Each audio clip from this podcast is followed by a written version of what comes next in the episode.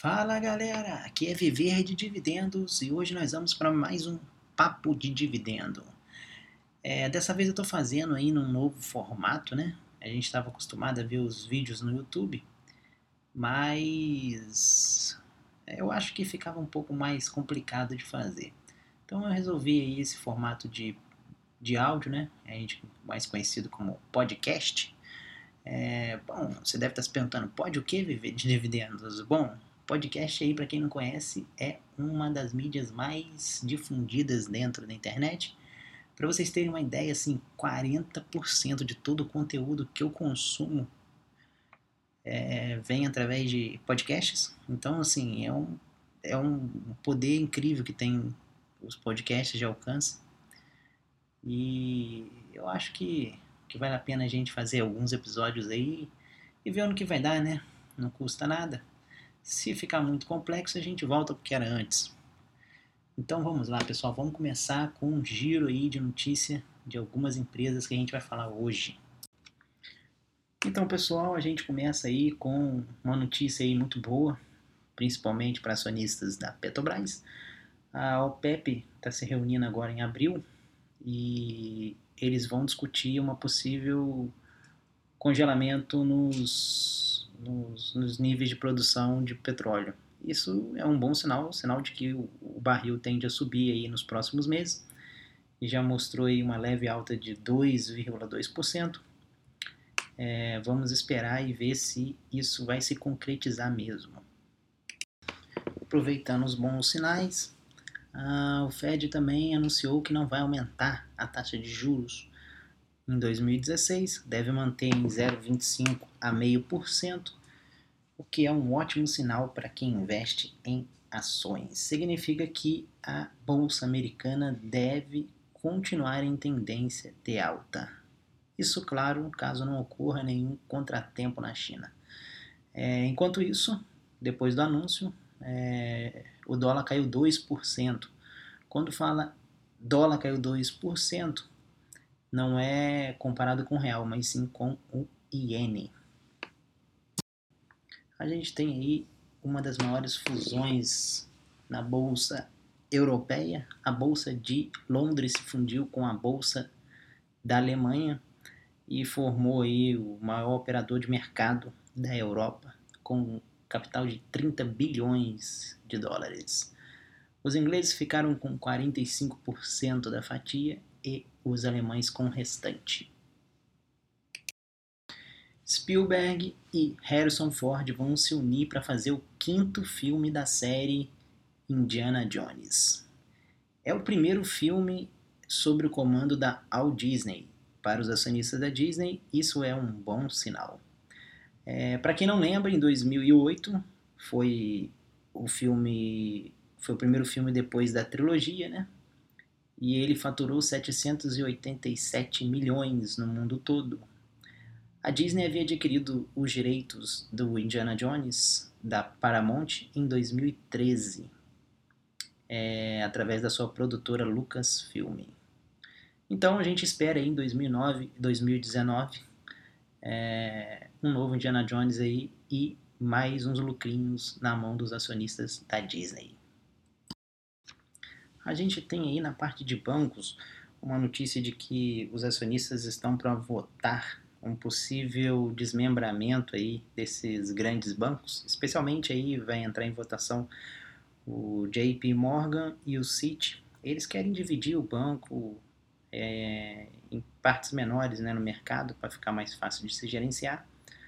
É, eu acho uma medida válida porque esses bancos são muito complexos do investidor analisar eles, porque vem muita coisa junto ali, é seguradora, é, é previdência, enfim, é muito tipo de serviço que, que esses bancos grandes prestam.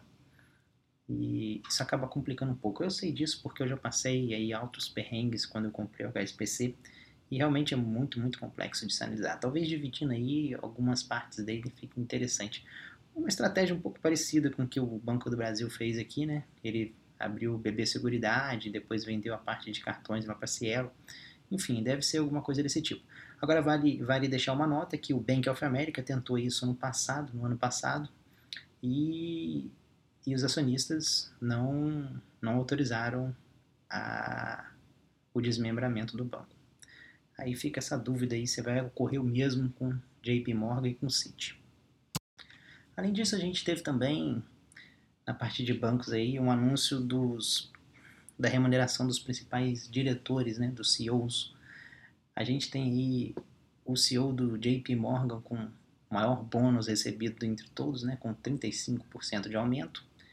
E ele está recebendo aí 27 milhões de dólares por ano. Por ano.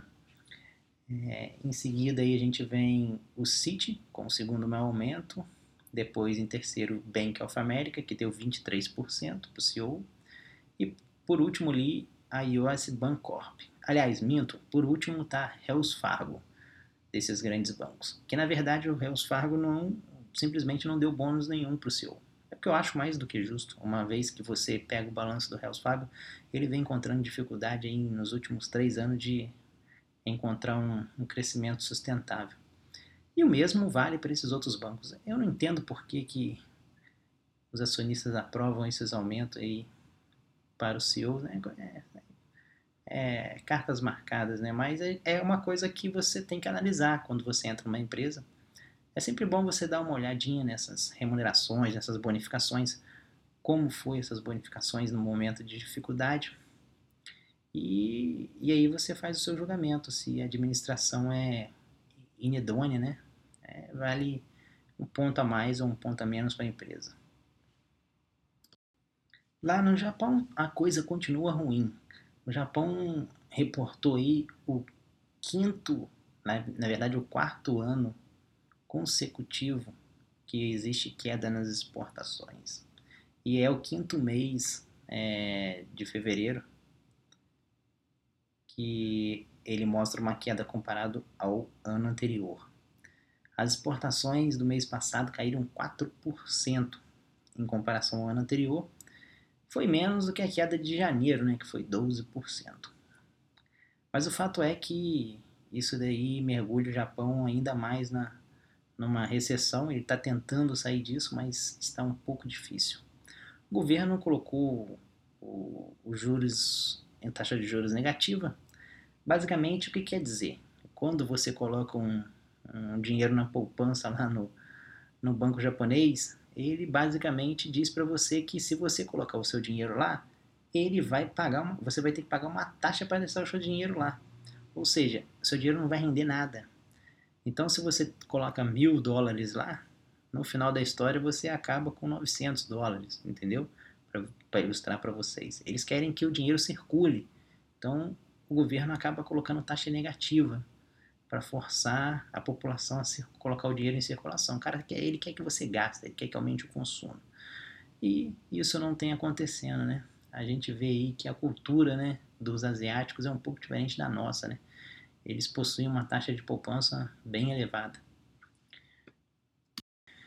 Bom, falando aí do, do, das notícias aí sobre carros autônomos, né? É um assunto que está bombando lá no, no, mercado americano. O Google vem fazendo um lobby aí com o Congresso, uma leve pressão para o Congresso poder tomar aí uma frente aí sobre a regulamentação dos carros autônomos, que hoje está na mão dos estados. De acordo com o Google, é, ficaria praticamente impraticável implementar o sistema de carros autônomos nas estradas americanas se ele tivesse que, que lidar com diversas é, concessões em cada estado. Então eles esperam aí que o Congresso resolva é, na esfera federal essa situação dos carros autônomos. Estamos aqui na torcida para que isso dê certo e a gente vai acompanhando notícias sobre isso. Ainda sobre carros autônomos, a gente teve aí o Baidu, que é tipo um, um Google chinês, né? Ele anunciou que já está testando os seus carros autônomos também nos Estados Unidos. É, o gigante chinês disse que em 2018 já deve estar tá comercializando seus primeiros modelos de carros autônomos. Lá no blog na postagem. Semana passada eu falei sobre carros autônomos também. É, na postagem lá teve um, um leitor nosso, é, No One, se eu não me engano, é, ele comentou que ele é meio descrente sobre o, os carros autônomos. Ele acha que ah, isso aí pode ser uma realidade lá nos Estados Unidos e tal, mas aqui no Brasil isso nunca, nunca vai chegar. Sim, realmente, o, essa ideia de carros autônomos é muito, muito, muito imatura ainda. Até mesmo os próprios americanos, rola lá nas, nas notícias, na mídia, né? De um modo geral, que eles, alguns são descrentes de que realmente vai funcionar, porque as estradas americanas não estão preparadas para receber esse tipo de veículos e tal, aquelas coisas todas. É, sim, eu concordo com tudo isso. É, concordo que realmente aqui no Brasil a coisa tende a demorar mais um pouco, mas às vezes a gente está pensando é, sempre do lado governamental da coisa, né? Quando a gente coloca empresas na jogada, as coisas tendem a fluir um pouco mais rápido. Então, quando você pega uma empresa que tem um, um poder de caixa muito grande, como o Google, ela tem capacidade de fazer parcerias e tal, e aquele market share, não sei quanto que isso vai gerar de geraria de lucro, mas ela teria poder para poder, sei lá, de repente implementar algumas estradas modelo é, em determinados estados, fazer algumas parcerias é, público-privado, alguma coisa desse tipo, para alavancar. A gente vê aí como que era a, a parte de telecom no Brasil há uns anos atrás e era realmente caótica. E hoje, assim, se comparado com o passado, nós evoluímos muito. E eu acredito também que a tendência dos carros autônomos chegando é que essa questão de, de, de estradas e tal, toda aquela coisa de mapeamento GPS, isso, é claro, é uma coisa para longo prazo, mas isso tudo tende a se, a se acertar.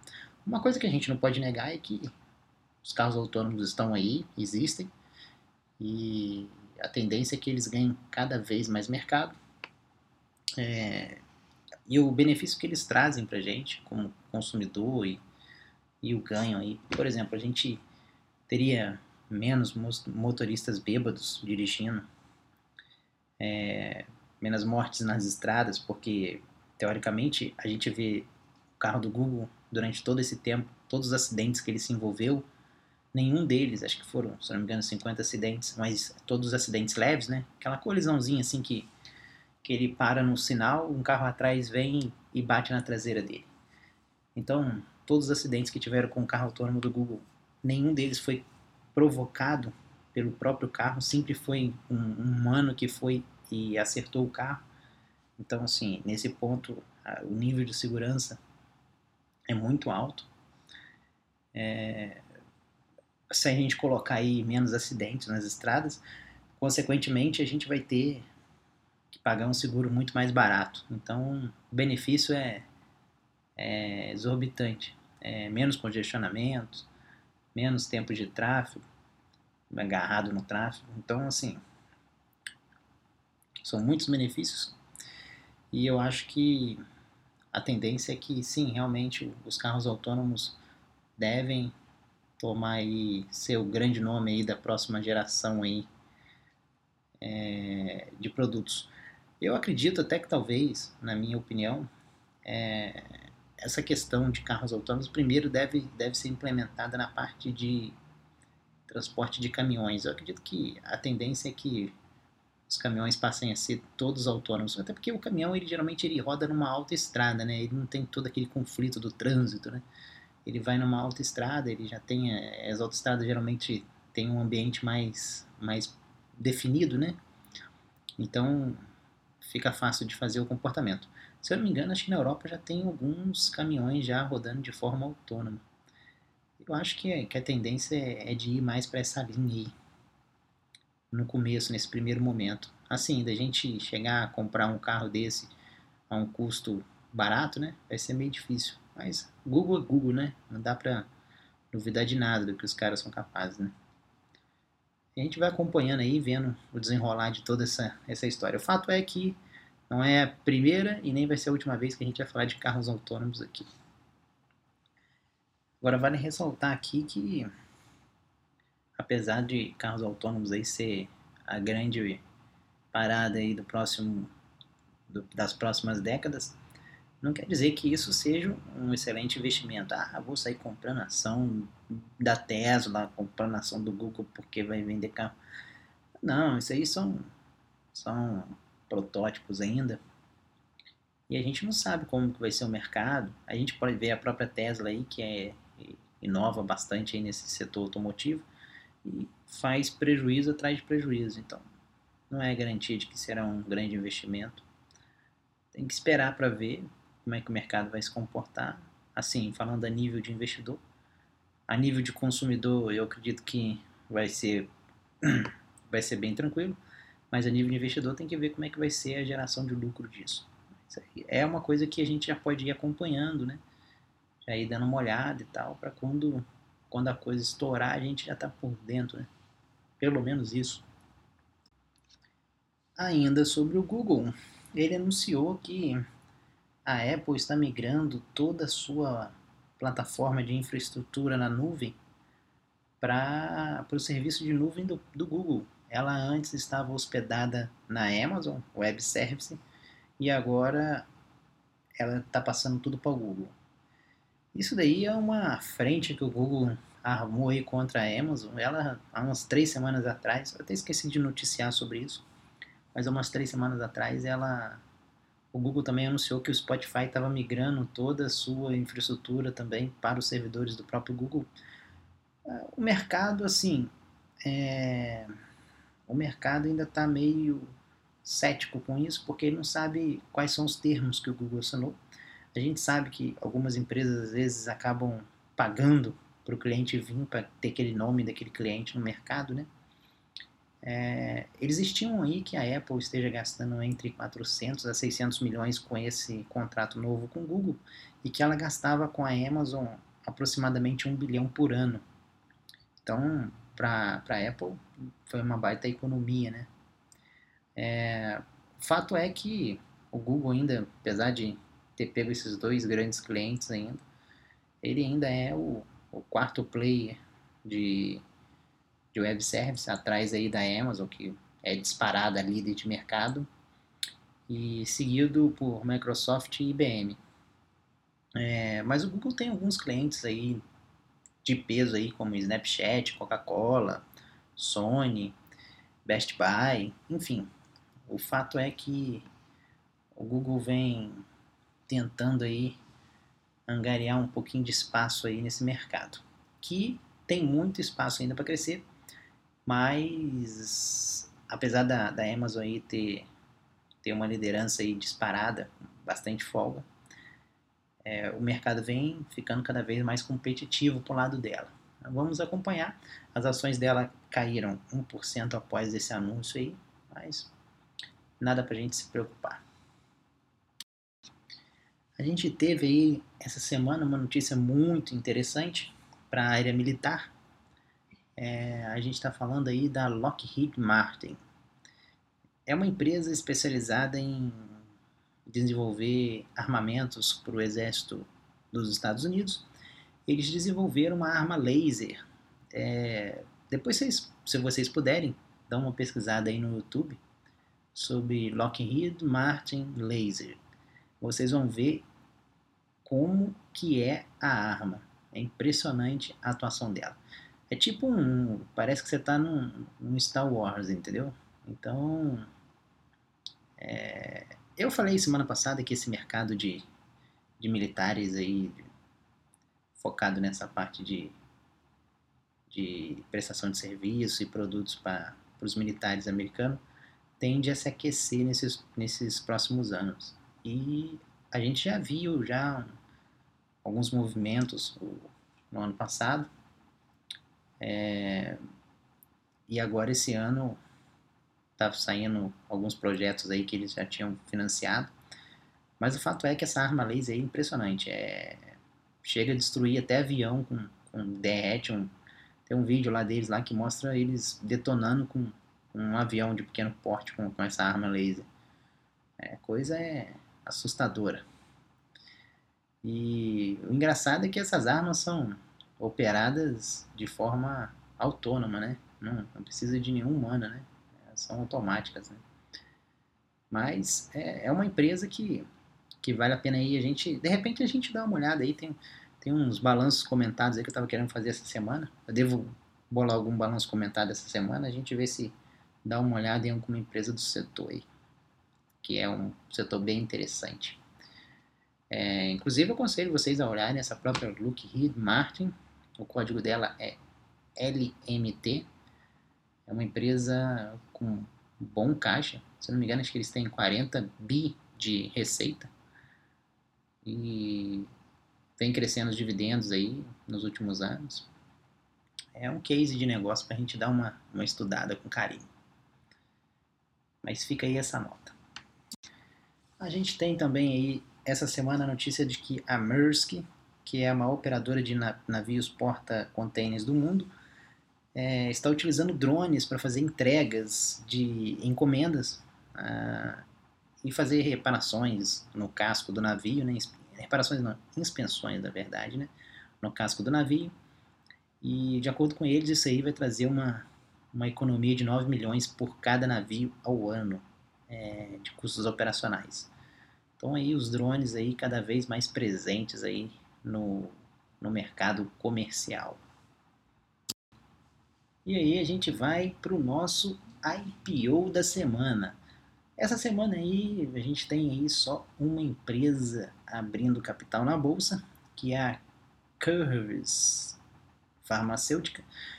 A gente teve aí os últimos quatro IPOs foram de laboratórios e esse, esse IPO aí está cotado para as ações serem comercializadas por 16 dólares. E estima-se que deve levantar em torno de 330 milhões, ou seja, 20% das ações vão ser colocadas no IPO. A Corvus é uma é uma é um laboratório focado em desenvolvimento de remédios e tratamentos para o câncer. É uma empresa bem interessante. Tem um case de negócio aí é, bem consolidado, já tem um tempo de mercado. Mas não cheguei a dar uma olhada ainda nos números dela. Só olhei assim por alto o case de negócio dela. De repente é uma coisa vale a pena aí quem tiver interessado nessa área. Vale o registro aí para ir acompanhando, né? Bom, pessoal, espero aí que vocês tenham gostado aí desse novo modelo de, de podcast. Esse aqui ficou um pouco longo porque eu embuti alguns comentários aí no meio e acho que eu selecionei notícia demais. Mas uma vez por semana, né? Você vai ouvindo devagarzinho aí no carro aí, na ida e vinda do trabalho. Baixa no celular esse áudiozinho e vai escutando um pouquinho a cada semana. E você fica por dentro aí do que está rolando lá no mercado americano de ações. É isso aí, pessoal. Um abraço e até a próxima.